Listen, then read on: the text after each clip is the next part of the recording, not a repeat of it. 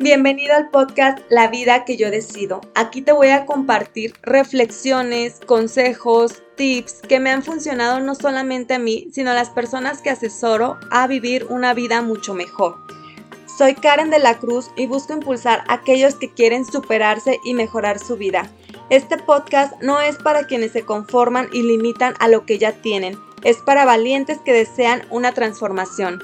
Con mi valentía, sinceridad y humor, quiero ayudar a que más personas se empoderen para que confíen en sí mismas y puedan alcanzar sus sueños.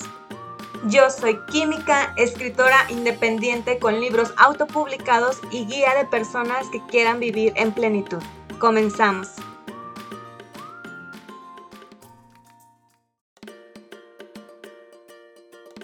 ¿Por qué nos llegamos a sabotear? ¿Por qué decimos que queremos alcanzar ciertas metas y al momento de tener que trabajar por ellas resulta ser que nos hacemos chiquitos, lo estamos saboteando hasta que eventualmente logramos quedarnos como estábamos sin conseguir esa meta, sin conseguir ese objetivo por más que lo deseemos?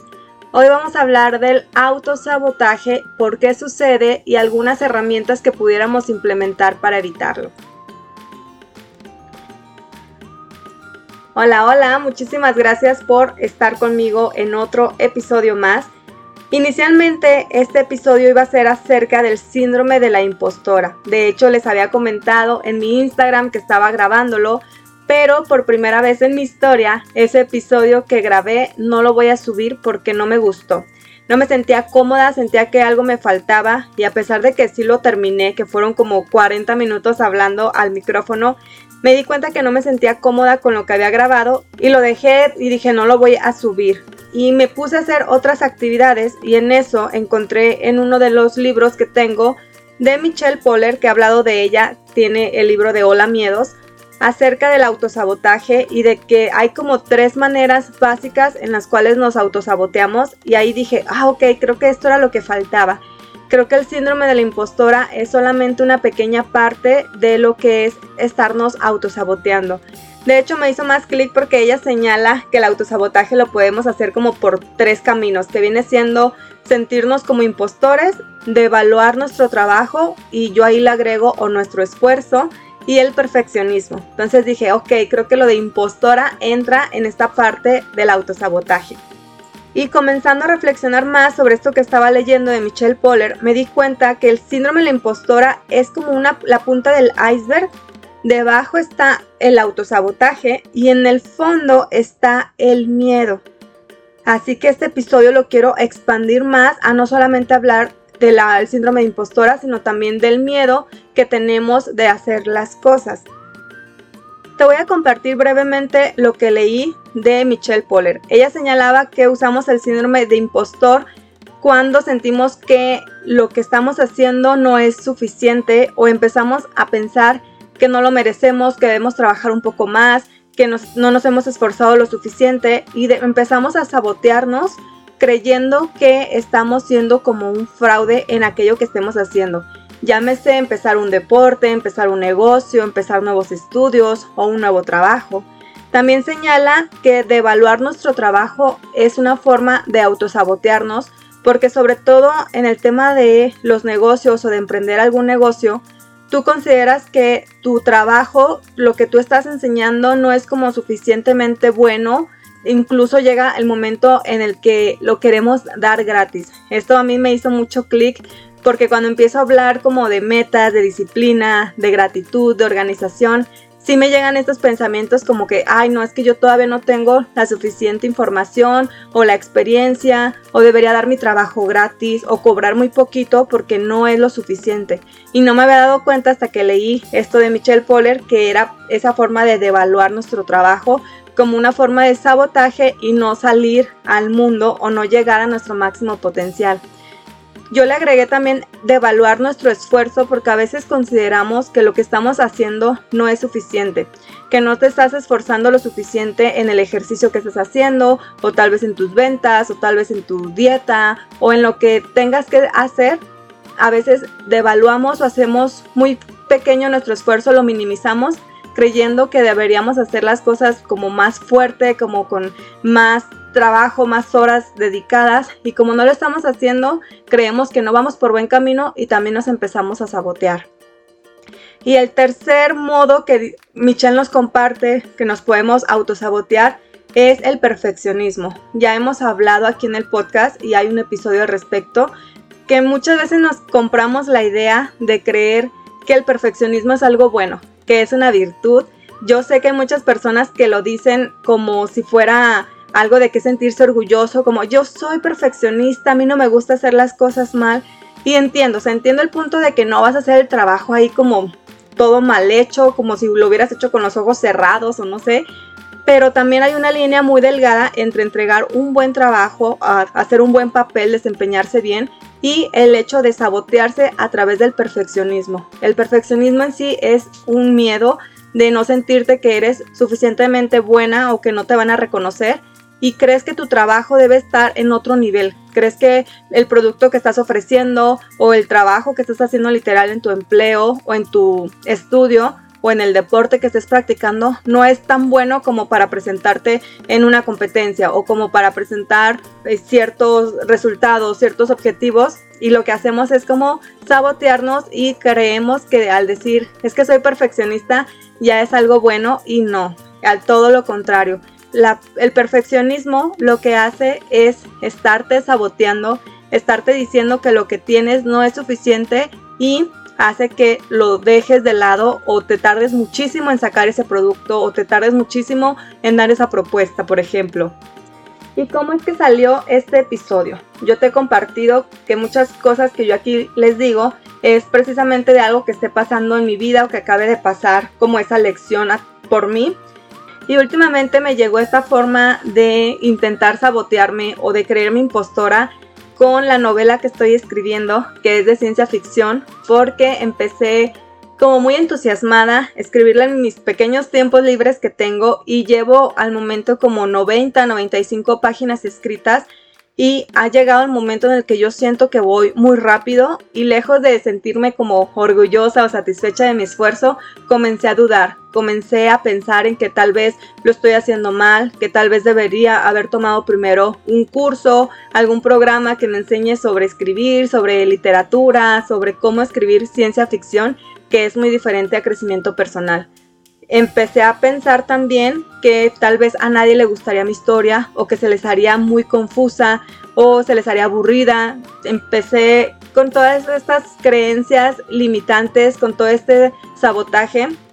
Afortunadamente no he permitido que estas dudas que tengo paren mi trabajo, paren mi teclado, mi creatividad, pero sí empecé con esta sensación de que no era suficiente, a sentirme incómoda con lo que estaba escribiendo, a dudar de lo que en algún momento se me había hecho una buena idea, una buena historia, que estaba muy entusiasmada de empezarlo, lo comencé a ver desde otra perspectiva, comencé a, juzgar mi propio trabajo, mi propia idea, mi propia creatividad. Y gracias a Dios estaba leyendo un libro que también ya te he compartido aquí, y ahí mencionaba también parte de estos miedos que nos dan cuando estamos haciendo algo nuevo, cuando llega el síndrome de impostor, cuando te estás saboteando. Y señalaba que hay muchos actores, actrices, cantantes, pintores, escultores, o sea, mucha gente de distintas ramas que se siente igual. Y ahí comprendí que yo estaba creyendo que era la única que se siente insatisfecha con su trabajo, que era la única que no confiaba en sí misma, pero me di cuenta que no es un tema aislado, sino que muchas personas que vemos de talla tan grande como por ejemplo en el libro señala a Jennifer López, después de vender tantos millones de discos, ella decía que creía que su trabajo no era suficiente y señalaba a varios ejemplos de personas famosas y fue cuando caí en cuenta de que no es algo exclusivo para la gente terrenal como nosotros, sino que también le llega a pasar a los grandes artistas, a los grandes pintores, escultores, a los grandes exponentes de la moda, o sea, no es algo que estemos pasando nosotros. Y para mí sí me sirvió como a entender esa parte de que todos estamos pasando por esto, la mayoría tal vez no te lo va a contar, la mayoría no va a estar como que con una banderita ahí de que, ah, mírenme, yo también me siento insuficiente, yo también me siento poco merecedor, pero lo estamos pasando todos. Si tú en estos momentos te estás sintiendo insuficiente, te da miedo lo que quieres hacer, sientes que no lo mereces, ten en cuenta que no eres la única o el único que lo está sintiendo, sino que es algo común. Y cuando lo vemos como algo común, sí se nos quita como ese miedo a ser los bichos raros, porque a veces vemos a la gente exitosa y creemos que ellas tienen todo fácil o que ellas no han estado pasando por los mismos problemas, los mismos retos, las mismas dudas que nosotros. Pero con esto quiero decirte que sí, que la mayoría o yo creo que el 100% de las personas cuando hacen algo nuevo tienden a sentir que no son suficientes, tienden a sabotearse, tienden a tener el síndrome de impostor o a ser perfeccionistas para evitar que su trabajo salga a la luz. Así que si te estabas sintiendo así, respira profundo y entiende que todos pasamos por ese proceso. También ocurrió otro tema en la semana que me desarrolló como estas ganas locas de querer sabotearme y quererme sentir como impostora. Y fue porque yo me postulé a las audiciones para unas pláticas TEDx, que son pláticas que puede dar cualquier persona en la sociedad, generalmente son las universidades o algunas empresas que, digamos, solicitan esa franquicia de las charlas TED para que las personas puedan ir a presentarse en su escenario. Son pláticas de 15 a 20 minutos. Tienes que pasar lógicamente una serie de audiciones para que seleccionen a las personas que vayan a estar presentes ese día como ponentes. Hace como unos seis meses yo fui a, las, a esas pláticas acá en una universidad de Guadalajara, pero como escucha, o sea, yo iba como oyente porque no me di cuenta cuando fueron las audiciones, simplemente vi que ya estaban vendiendo los boletos para los ponentes, traen algunos invitados muy de lujo, personas que de verdad ya se dedican al tema de las pláticas motivacionales o tienen mucha influencia ahorita en la sociedad, pero también hay espacio para las personas normalitas como yo que quieren ir a exponer su idea. La vez pasada que fui yo dije, voy a estar atenta a cuando estén las audiciones porque yo quiero estar ahí como ponente, quiero pasar ese proceso de dar una conferencia, porque no solamente se dan las conferencias como al auditorio, sino que se graban y tengo entendido que las mejores se suben al canal oficial de TED y puede abrirte muchas puertas. Puede ser que te inviten eh, otras empresas a, dar tus pláticas, que te inviten a, entrevistas, y etcétera. Pero sobre todo la, la experiencia de atravesar por este proceso es algo que me llamaba la atención y me da miedo de solo pensarlo y ahorita de solo estártelo platicando otra vez siento como que se me revuelve el estómago Total que me postulé y la semana pasada me llegó el correo de que se había pues aceptado mi postulación y que iban a empezar con el primer bloque de audiciones para ir como descartando a las personas.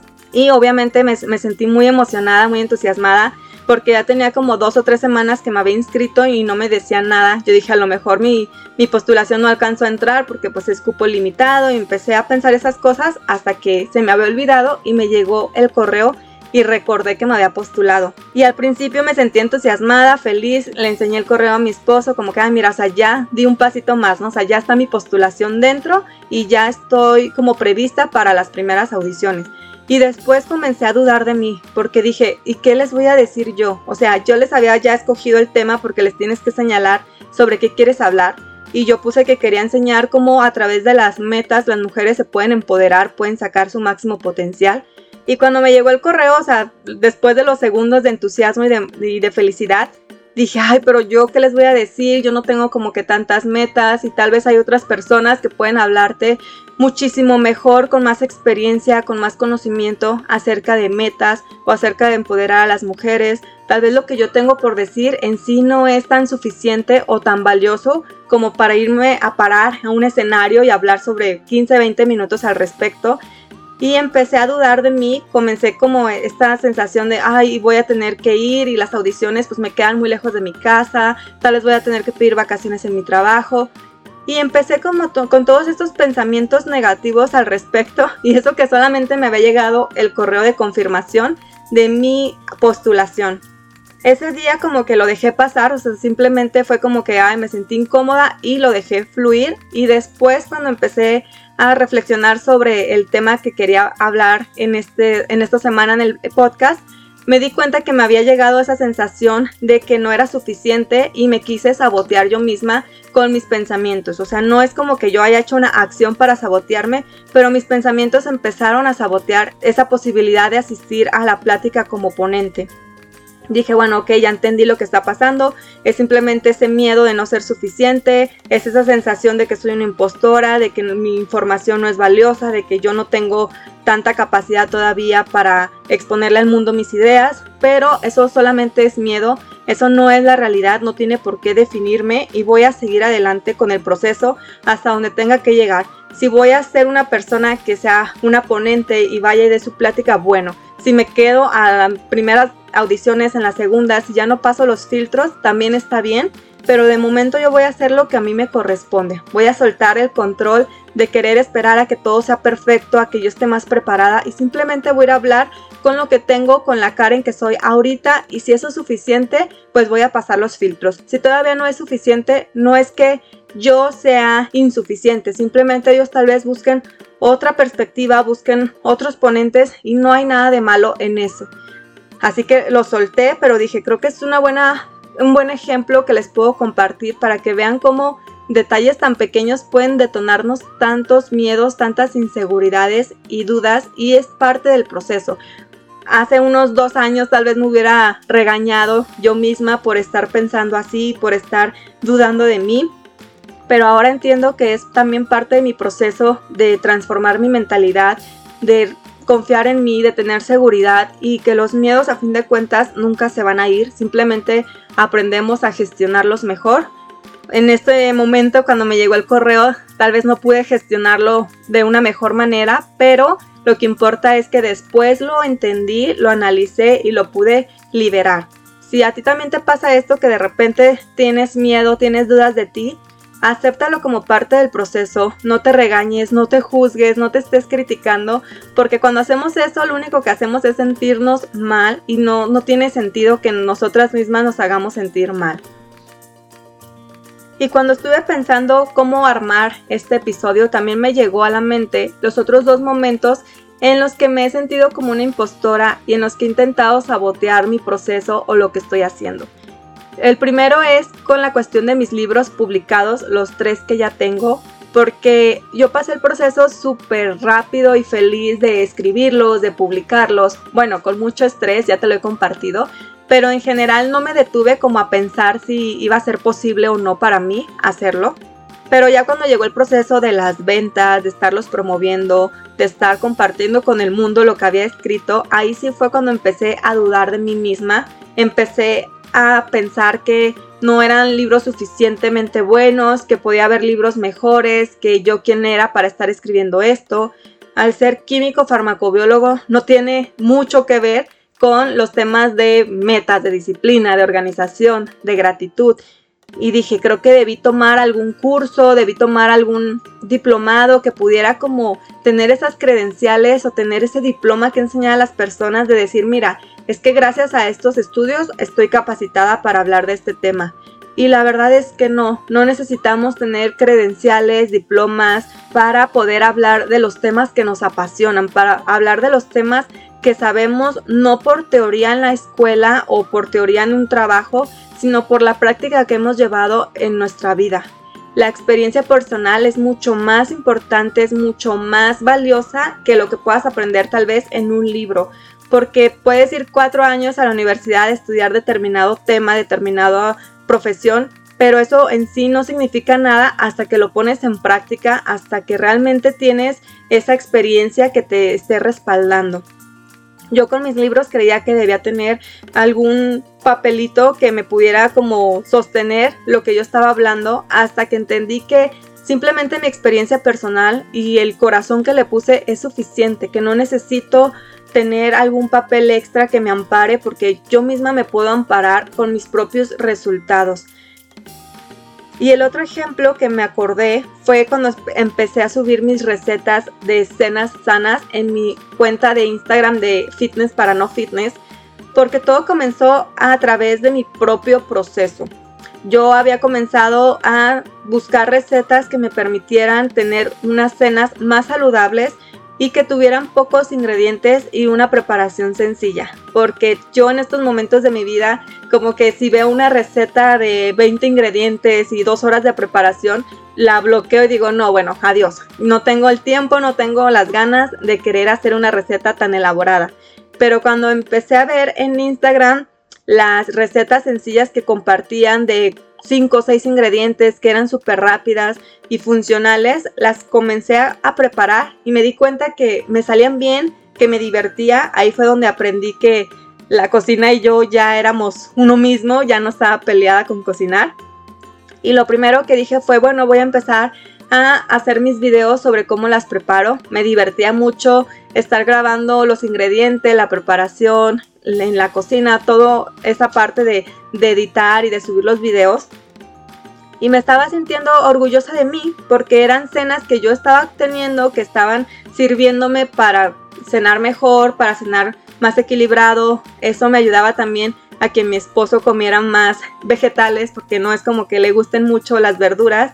Y al hacer estas recetas podíamos comer que brócoli, calabazas, zanahoria, de forma como muy sutil, no se sentía como tal el sabor o no tenías que estar comiendo ahí la pieza completa de, de la zanahoria, por ejemplo. Y eso me gustó y los videos pues tenían 100 reproducciones, 300, 2000 y decía, bueno, está bien, ¿no? Hasta mi cuenta tenía en ese entonces como 100 seguidores. Y para mí era como que, ok, o sea, qué bueno que le gusta las personas, qué bueno que estén guardando esas recetas, porque de eso se trataba, de compartir y de que la gente viera que sí es posible tener, aunque sea una cena sana y que no te lleve tanto tiempo y tampoco tantos ingredientes o tanto dinero. Pero hubo un reel que se hizo, yo digo viral, porque llegó como hasta 15 mil reproducciones y de ahí me empezó a seguir más gente, mis videos comenzaron a tener más vistas y empezaron a llegar preguntas sobre, ay, ¿cómo le puedo hacer para comer? Tengo menopausia y ¿qué me recomiendas? Tengo esto, ¿qué me recomiendas? Y ahí como que me entró el pánico de decir, es que yo no soy nutrióloga, yo no he estudiado nada así como teórico acerca de los macronutrientes, de las calorías, de qué sí, de qué no. Y dije, no, o sea, yo estoy aquí siendo una impostora, estos temas los debería hablar una nutrióloga, yo quién me creo para estar subiendo estas recetas, qué tal si a las personas no les funciona o les hace daño o incluso suben de peso en lugar de bajar. Y estas ideas me hicieron detenerme en el proceso y ya no compartí más recetas porque dije, no, es que yo no quiero que las personas me estén siguiendo y que no tengan buenos resultados. Yo lo único que quería era como enseñarles cómo era mi proceso de estar comiendo mucho más sano y llegó esta otra parte de que me empezaran a preguntar. Ahí yo permití que mi miedo me saboteara y sí me detuve. ¿Por qué? Porque empecé a devaluar mi esfuerzo y mi trabajo y comencé a, creerme una impostora, a creer que estos temas solo podía hablarlo alguien que había estudiado nutrición o que hubiera estudiado salud y que yo estaba haciendo más mal que bien en la sociedad. Hace unos días cuando te digo que empecé a armar este episodio fue que me di cuenta cómo me había permitido yo que el miedo me detuviera y que a lo mejor sí, no soy nutrióloga, pero simplemente yo estaba compartiendo algo que en esencia sí es bueno, no estoy obligando a la gente a que siga esas recetas al pie de la letra o a que cocine y coma como yo. Y bueno, eventualmente si quiero regresar a tener esta cuenta un poco más activa, a seguir compartiendo mi proceso y ya no dejar que el miedo me detenga, ya no dejar que el saboteo llegue a mi vida y me detenga. Pero sí es importante que hagamos conciencia de cómo si nos permitimos que el miedo nos detenga en lo que nos gusta hacer. Porque a mí me estaba gustando mucho hacerlo y me detuve por miedo. No te recomiendo nunca que detengas lo que estás haciendo por miedo siempre y cuando ese miedo no sea como algo real, o sea, si está en peligro tu vida, si está en peligro tu integridad y tienes miedo, pues sí detente. Pero si es miedo porque no te sientes suficiente, porque no te, no te crees merecedora o por este tipo de, de situaciones que son más bien pensamientos negativos y alarmistas, ahí sí antes de detenerte reflexiona y si no te quieres detener realmente, si solamente es miedo, entonces avanza. Si es una indicación de que ese no es tu camino, de que puedes causarte daño o causar daño a los demás, ahí sí puedes detenerte y tal vez como reestructurar lo que estás haciendo. Hablando más del autosabotaje, uno de los motivos por los que yo creo que nos sentimos como impostoras o devaluamos nuestro trabajo es por la falsa humildad. Desde niños nos enseñan, ya sea por la religión o porque sea como lo políticamente correcto, a no hablar tanto de nuestras virtudes, a no hablar como de nuestros triunfos, a callarnos a que te ves mejor siendo humilde, a que a la gente no le gusta, a la gente presuntuosa o incluso a que Dios premia a la gente humilde y si tú estás hablando de lo bien que te salen las cosas o si tú estás mostrando tus resultados, tus tus logros ya te ven como mal, te ven como que, ay, el bicho raro o no te quieren hablar. ¿Por qué? Porque a la gente le incomoda el éxito de los demás cuando no está preparado para trabajar en sí mismo. Muchas veces preferimos no saber del tema porque no queremos darnos cuenta de que sí es posible lograr las cosas y que solamente nosotros nos estamos saboteando nosotros mismos. Esto puede pasar, por ejemplo, si tú te pones en un régimen alimenticio y comienzas a bajar de peso, de, grasa, te comienzas a sentir mejor, tu cuerpo se ve mejor, empiezas a sentirte con más seguridad, más confianza y probablemente tu amiga estaba en las mismas circunstancias que tú y ella no quiere dar ese paso todavía, no quiere como pasar la incomodidad del proceso de hacer ejercicio, de mejorar sus hábitos alimenticios. Y si tú comienzas a hablar sobre cómo va tu proceso, sobre que ya aprendiste tal vez a cómo combinar los alimentos o ya encontraste un tipo de ejercicio que te funciona y te gusta, es probable que ella se siente incómoda porque eso le está demostrando a ella que eso era posible también, pero que ella no está haciendo nada al respecto. Y muchas veces no tenemos como la humildad de aceptarlo y lo único que hacen es como atacarte o decirte que estás siendo presuntuosa o que no deberías hablar de eso o que te volviste una creída y en lugar de como que ellos busquen subir, buscan la forma de bajarte o de hacerte sentir mal. Y tenemos esta idea de que, ay, sí, debemos ser humildes, debemos de, de no hablar de lo que estamos logrando y nos callamos o nos saboteamos porque no queremos que la gente nos haga de lado, no queremos sentirnos excluidos de la sociedad. Y así muchas veces nos comenzamos a sabotear no porque realmente nosotros queremos, sino porque nos sentimos fuera de ahora de nuestro círculo social. Sentimos que nos empieza a rechazar tal vez nuestra familia, nuestros amigos, tal vez hasta la pareja, los compañeros de trabajo y buscamos como hacernos chiquitos porque creemos que eso es humildad. Creemos que mostrar nuestros resultados es de alguien creído, es de alguien presuntuoso y nadie quiere verse así. Y yo sé que si hay una línea delgada entre que si no te la pases tal vez hablando de lo que tienes o de lo que has hecho, porque a veces eso viene como de la carencia o de la necesidad que los otros te estén reconociendo o te estén aplaudiendo. Esa sí es como una línea muy delgada en que la gente sí puede llegar a caer en estar presumiendo solamente porque necesita que otras personas le avalen su trabajo pero si tú estás hablándolo desde el amor, desde el corazón, no tendrías por qué estarte callando. Busca la manera de poder mostrar tus resultados, tus objetivos sin sentirte culpables. Si tus actuales amigos no te hacen caso, no te ayudan o, se están criticando, te están juzgando, comienza a expandir tu círculo social, comienza a interactuar con otras personas. Si tu familia, si tus compañeros de trabajo te están diciendo cosas negativas respecto a lo que estás logrando, no te lo tomes personal, o sea, ellos están hablando desde su miedo o tal vez desde su, sus ganas de querer tener ese resultado, desde su envidia, y eso no es algo negativo, no es que las hagan malas personas, simplemente no han sabido o no, no han encontrado su propio camino hacia aquello que están deseando, pero como no lo tienen, lo juzgan. Tal vez no puedes cortar al 100 esas relaciones familiares o relaciones de trabajo, pero busca la manera en que no te estén afectando. Habla de otro tema, corta la conversación cuando empieces a sentir que es incómodo y tú déjalos también ser, porque a veces caemos en el error de que ya empezamos a lograr resultados y queremos que los demás empiecen a hacerlo porque nos damos cuenta de que nos está sirviendo, de que nos sentimos bien. Llámese ejercicio, llámese mejorar las la relación con el dinero, salir de deudas, llámese mejorar la salud mental, lo que sea, siempre buscamos la manera de compartir con los demás aquello que nos está haciendo bien o que nos está gustando. Pero si esas personas no están preparadas, todavía no es su momento, todavía no es su proceso, no te van a querer escuchar. No te desgastes tampoco en querer que las personas cambien, en querer que las personas evolucionen, aunque tú sepas y ellos sepan que lo necesitan o que les haría sentir mejor.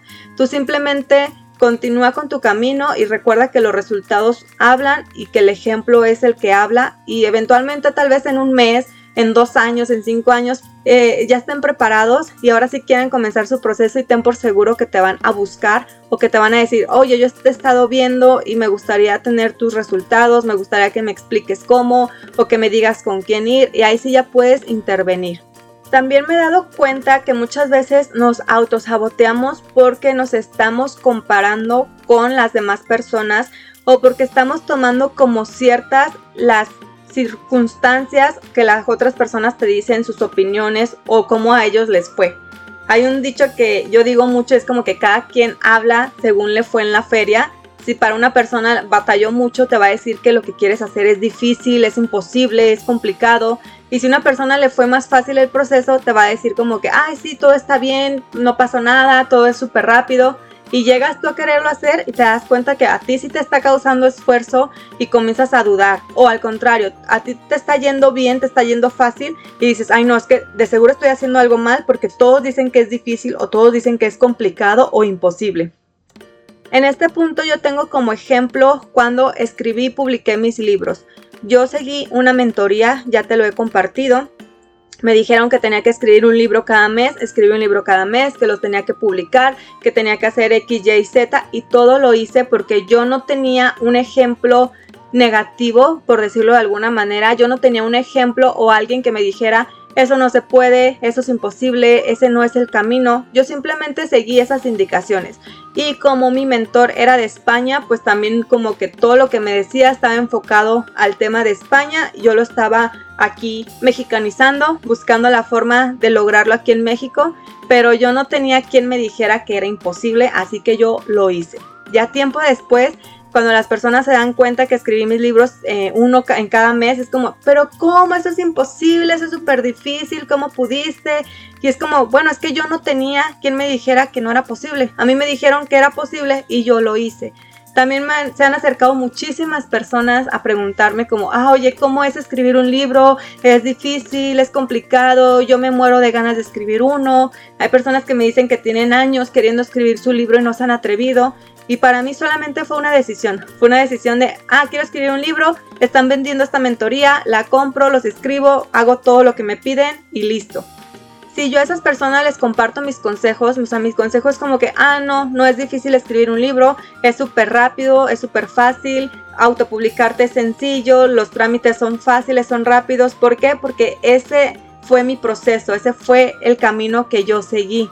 Por eso siempre les digo, bueno, desde mi perspectiva no fue complicado, pero para lo que a mí puede ser fácil, para otra persona puede ser difícil y no significa que ninguna de las personas esté equivocada. ¿A qué voy con todo esto? A que muchas veces nos compramos la historia que nos está contando otra persona sin permitirnos a nosotros pasar por el proceso. Si yo a esas personas que me preguntan si escribir los libros es difícil, les digo, ay sí, o sea, no tienes ni idea, es súper complicado, no duermes, te frustras, te estresas, pasas por mil caminos y los trámites. Esas personas jamás van a querer escribir su libro, ¿por qué? Porque, ay, ya Karen me dijo que es difícil.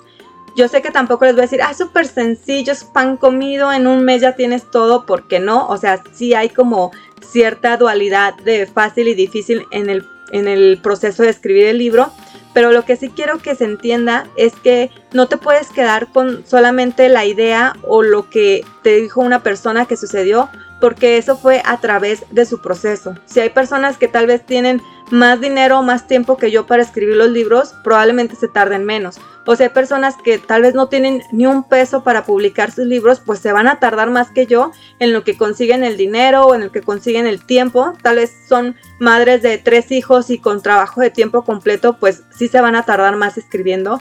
Y te pongo este ejemplo para que lo analices siempre, que no te dejes guiar por las opiniones de las demás personas. Si una persona te dice que es imposible, solamente está hablando desde su perspectiva, pero no significa que para ti sea imposible. Y cuando nos guiamos por lo que nos dicen las personas es cuando nos saboteamos por lo que te decía. Pueden pasar dos situaciones que para ti sea mucho más difícil y digas, ay no, es que yo lo estoy haciendo mal, algo me falta, estoy trabajando mal, estoy haciendo mi esfuerzo equivocado porque esa persona me dijo que era fácil y a mí me está haciendo difícil. O puede ser al revés, que esa persona te dijo que era súper complicado hacerlo y cuando tú comienzas te das cuenta que eres muy hábil y que tienes muchas habilidades, que tienes mucha destreza para hacer eso y comienzas a dudar. Ay no, es que cómo lo voy a hacer tan rápido si fulanita me dijo que, que fue súper tardado o cómo voy a escribir un libro en un mes si mi amiga me dijo que se tardó un año y te comienzas a sabotear porque te comienzas a medir con reglas ajenas. creo que sí es importante tener como ciertas opiniones, como tener un contexto de lo que vas a hacer. Si quieres comenzar un negocio, pues pregúntale a alguien que ya tenga un negocio. Si quieres comenzar a escribir un libro, pregúntale a quien ya tiene sus libros publicados. Si quieres bajar de peso, pregúntale a alguien que ya pasó por ese proceso. Pero no te quedes solamente con sus opiniones como algo que ya es un decreto. Si una persona te está diciendo sus resultados, te está diciendo su proceso, simplemente velo como una posibilidad o pregúntale a dos, tres personas y ya vas a tener más o menos un promedio, pero nunca te quedes de todas formas con esa idea de que si ellos me dijeron que es difícil, entonces para mí también. O si ellos me dijeron que es fácil, entonces para mí también. Otro punto importante que quiero hablar en este episodio sobre cómo nos autosaboteamos, cómo sentimos que somos un fraude, que somos impostoras o que nuestro trabajo no es importante, es que entiendas que en cada nuevo nivel que subas vas a ser principiante y por consiguiente es probable que te sientas mal, que vuelvan estos sentimientos de, ay, soy una impostora, soy un fraude, alguien me va a descubrir que no, no lo merezco, que no lo valgo, porque estás enfrentándote a cosas nuevas. Por ejemplo, si tú entraste a un trabajo y estás como en el primer nivel, pues estás desarrollando habilidades y competencias para ese, ese nivel. Probablemente después de un tiempo te promueven al nivel 2 y ahora ya tienes que sacar habilidades y desarrollar competencias del nivel 2 y es probable que te sientas incómoda porque ese nivel 2 es nuevo para ti. Es probable que digas, ay no, es que yo todavía no estaba preparada, hay gente más preparada que yo, van a creer que soy un fraude, se van a dar cuenta que no lo merecía y me van a quitar. Y comienzas a trabajar más y más y eventualmente, gracias a tu buen comportamiento, a tu buen desempeño, pueden subirte al nivel 3 y ahora en ese nivel 3 eh, eres nuevo otra vez y vas a tener que desarrollar esas habilidades y tal vez ahora ya te sientas incómoda porque ya te sentías bien eh, en siendo nivel 2, pero ya el nivel 3 te está requiriendo más esfuerzo, más competencias, más destrezas y vas a tener que trabajar en ellas y probablemente comiences a sentir otra vez esas ganas de sabotearte, otra vez esa sensación de que no eres suficiente o de que no eres merecedora. Yo no me había dado la oportunidad de entender esto hasta que escribí o empecé a escribir esta novela porque ya tenía o ya tengo los tres libros publicados. Ya tengo el cuarto libro sobre relaciones amorosas que está escrito pero no publicado. Entonces este era mi quinto libro, esta novela, y yo lo empecé con esa mentalidad de que bueno, ya es mi quinto libro, ya estoy acostumbrada, ya sé lo que se siente, ya sé cómo el proceso. Y cuando comencé a sentirme como impostora dije, pero ¿por qué? O sea, ya llevo cuatro libros escritos, ¿por qué me estoy sintiendo así? No tiene sentido sentirme así. Y empecé a reflexionar, ya sabes que yo me la paso cuestionándome, reflexionando, analizando y fue que entendí que estaba siendo principiante en este libro porque aunque sea el quinto, es el primero que escribo desde otra perspectiva, desde el género de ficción y no desde el crecimiento personal. Entonces sí son nuevas habilidades las que tengo que desarrollar. Es una forma de escribir diferente porque tienes que meter diálogos, tienes que hacer interacciones entre personajes, tienes que desarrollarlos, crear una historia. La gente que lo está leyendo pues tiene que imaginarse en su mente como el escenario, el lugar donde están y todo ese tipo de, cosas pues son muy diferentes a escribir algo sobre cómo tener metas o sobre cómo mejorar tu gratitud. Por eso fue que me empecé a querer sabotear, por eso fue que empecé a creer que estaba siendo una impostora, que yo no tenía por qué escribir al respecto, que debía estudiar un poco más, que tal vez debía tener alguna credencial, algún diploma, alguna certificación que me amparara, pero simplemente era ese miedo porque estaba en un nuevo nivel. Y eso, como te digo, te va a pasar constantemente si quieres estar en tu vida desarrollándote, si quieres estar subiendo de niveles. Si te quedas tal vez en el mismo empleo durante 20 años, pues no va a ser posible o tal vez va a ser muy poco probable que te llegue este síndrome de impostora o que te llegue esa sensación de que te quieres autosabotear. Pero si eres de las personas que cada 2, 3 años quiere subir de nivel, quiere mejorar, quiere desarrollarse y llegar al máximo, pues es probable que te estés topando con este síndrome de la impostora, que te estés queriendo sabotear en cada nuevo nivel, pero es normal, es parte del proceso, hay que entenderlo y hay que atravesarlo. Y entonces, ¿cómo pudiéramos comenzar a trabajar con el autosabotaje o con esta sensación de que somos impostoras o que somos un fraude? Bueno, lo primero es que necesitas identificarlo. Identificar en cuando comiences a sentirte mal, cuando empieces a dudar, dudar de lo que estás haciendo. Cuando recién comenzamos a hacer cualquier actividad, pues traemos toda esta ilusión, entusiasmo, adrenalina y ahí sí no cuestionamos nada, simplemente comenzamos a hacer las cosas. Pero si tú ya estás en el proceso y ya empezaste a, a, decir, ay, ¿por qué estoy aquí? ¿Qué estoy haciendo? Esto no era para mí, yo soy un fraude, todavía no lo merezco, hay gente más preparada. Ahí es cuando debes empezar a identificarlo, a decir, ok, ya estoy viendo que estoy pensando que no me merecía estar en este puesto de trabajo o que no me merecía tener tantas ventas en mi negocio o que no merecía bajar tantos kilos de peso, ahí ya es cuando es esa identificación es como el primer clic, es como que, ah, aquí está y ahora sí voy a empezar a trabajar con ello. Lo siguiente que tienes que hacer entonces es cuestionarlo. ¿Por qué estoy pensando esto? ¿Por qué estoy pensando que no merezco este puesto de trabajo? ¿Por qué estoy pensando que mi esfuerzo no fue suficiente o que hay gente más capacitada? Y ahí es cuestión de estar contestando esas preguntas. Tal vez dices, ay, es que me estoy midiendo con la regla ajena porque mi amiga bajó un kilo de peso y yo bajé tres y yo me estoy sintiendo culpable o porque a mí se me dieron las cosas tan fácil y veo que las personas que están a mi alrededor están batallando y por eso creo que no me lo merecía o que mi esfuerzo no, no, fue suficiente. Necesitas identificar cuál es la creencia que te está haciendo sentir incómoda o que te está haciendo sentir como un fraude o como una impostora, porque siempre hay una situación detrás de. No nomás es como que, ay, yo me siento un fraude porque sí. No, es porque te estás comparando con otros o porque creías que iba a ser más fácil o porque creías que iba a ser más difícil o porque te ha dicho toda la vida tu mamá que tú no vales para nada o que tú no lo mereces o porque tu pareja te dice comentarios. Siempre hay una razón de trasfondo de por qué nos sentimos como nos estamos sintiendo. El tercer punto, una vez que ya identificaste y ya cuestionaste lo que está sucediendo, es momento de agradecer, porque el miedo lo que está haciendo es quererte proteger. Es tu mente queriéndote proteger de eso nuevo porque es algo desconocido para ustedes. Y no, no es necesario que te pongas en guerra o en batalla con tu mente y te estés regañando o castigando, autoflagelando. No, al contrario, es momento de agradecerle, decir, ok, gracias miedo porque me quieres proteger, pero no es necesario.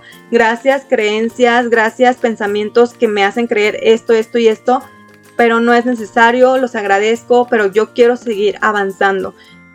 Esto sí te lo comparto porque si no vas a empezar a sentirte incómoda. Hace cinco años yo me hubiera regañado, castigado, frustrado por sentirme, por sentirme una impostora, por sentirme un fraude, por sentir que no lo merecía. Hoy simplemente lo veo y lo agradezco y digo, ok, o sea, gracias, pero voy a seguir avanzando. Ahora sí que te lo agradezco, pero no.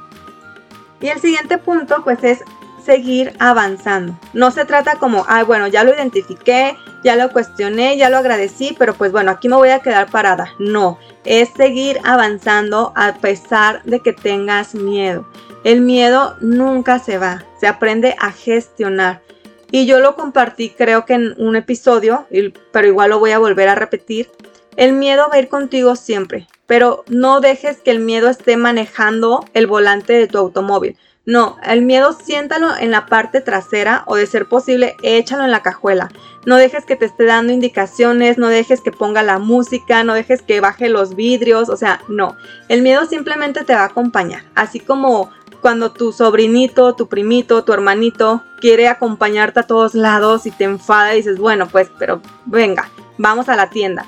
Tal vez no lo quieres llevar, pero dices, no, si lo dejo va a llorar o va a patalear o mejor me lo llevo. Así igual con el miedo, o sea, tú llévatelo no significa que le tengas que hacer caso, no significa que, que él te vaya a guiar, simplemente avanza porque también mientras más avanzas el miedo se va aplacando. Igual como un niño chiquito que tal vez te lo llevas a un viaje y va en el automóvil gritando y hablando y diciendo mil cosas y queriendo que le compres todo y ya después de un tiempo se cansa, se enfada y se duerme.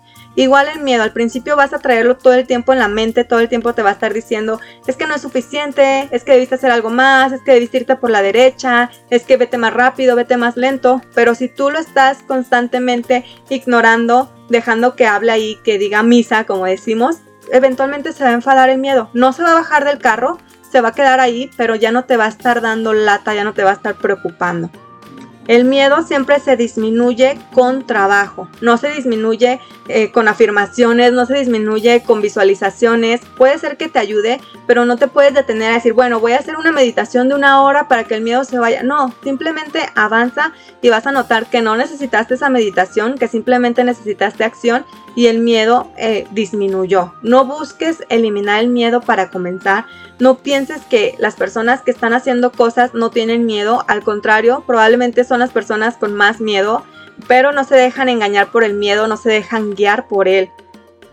En el caso de mis audiciones para la charla TEDx, me da muchísimo miedo, me da miedo tener que preparar un pitch, tener que irme a audicionar, porque nunca he audicionado para nada en mi vida, tener que pasar por procesos de selección y si quedo, o sea, si quedo voy a tener que preparar una plática, ir a ensayarla, aprendérmela, o sea, todo eso de pensarlo me da, no me da miedo, me da pavor. Pero yo sé que si me quedo quieta y digo, ay no, bueno, mejor me voy a esperar hasta que ya me sienta preparada, que ya no tenga miedo para ir y audicionar y postularme, pues probablemente pueden pasar otros 10 años y nunca se va a ir el miedo. Mejor voy a pasar el proceso con todo y miedo, con todo y dudas y pavor y todo.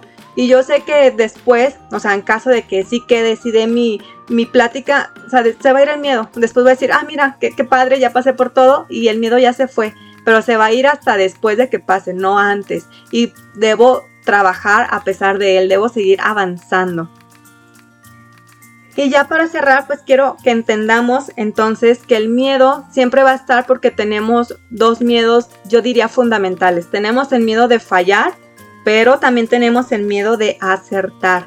Tenemos miedo de fallar, de no ser suficientes, de que la gente se burle, de que nos critiquen, de que nos enjuicien, pero también tenemos miedo de qué va a pasar si acertamos, qué va a pasar si tenemos éxito, si tenemos ya más dinero, mejor salud, si tenemos éxito en las relaciones amorosas. eso también da miedo y es parte del proceso. Muchas veces creemos que nuestro mayor miedo siempre va a ser el fracaso pero te asombraría de la cantidad de veces que el miedo que tenemos es ese miedo al éxito, a pasar a un siguiente nivel porque es algo desconocido. Así que puedes sabotearte no solamente por miedo al fracaso, sino también por miedo al éxito. Es normal, es parte del proceso. Tú continúa a pesar de todo. No te detengas, por favor, si te da miedo el fracaso y menos si te da miedo el éxito, porque esa vida maravillosa va a estar detrás de ello y siempre vas a tener la capacidad, o sea, escucha bien, siempre vas a tener la capacidad de acostumbrarte a esa nueva vida, a ese nuevo estilo de vida, a esa nueva versión tuya. Tal vez ahorita piensas que es imposible o que no te ves eh, haciendo eso, pero créeme que siempre te vas a poder acoplar a esa nueva realidad. No tengas miedo ni del éxito ni del fracaso, porque los dos son parte de nuestra vida. Vamos a estar en constante éxito y fracaso toda la vida y eso está bien y eso es normal. Espero que este episodio te sea de mucha utilidad. Si te estabas sintiendo una impostora, si te estabas dejando que el perfeccionismo te ganara o estabas devaluando tu trabajo, tu esfuerzo, te estabas sintiendo un fraude, realmente espero que al escuchar esta información te sientas más tranquila, más liberada, pero que de verdad comiences a trabajar con estas herramientas que te estoy compartiendo de identificarlo, cuestionarlo, agradecerlo y avanzar para que tu proceso de lo que sea que estés haciendo sea más llevadero y sea más disfrutable para ti. Si te gustó este episodio, compártelo con alguna amiga o conocida que sepas que necesita escuchar esta información. Tómale un screenshot a tu Spotify, súbelo a tus historias, etiquétame en arroba a bordo con Karen porque saben que es la única manera de que yo sepa que me están escuchando. Muchísimas gracias por haber estado conmigo. Los espero con ansias para el siguiente episodio. Te mando un fuerte abrazo. Chao.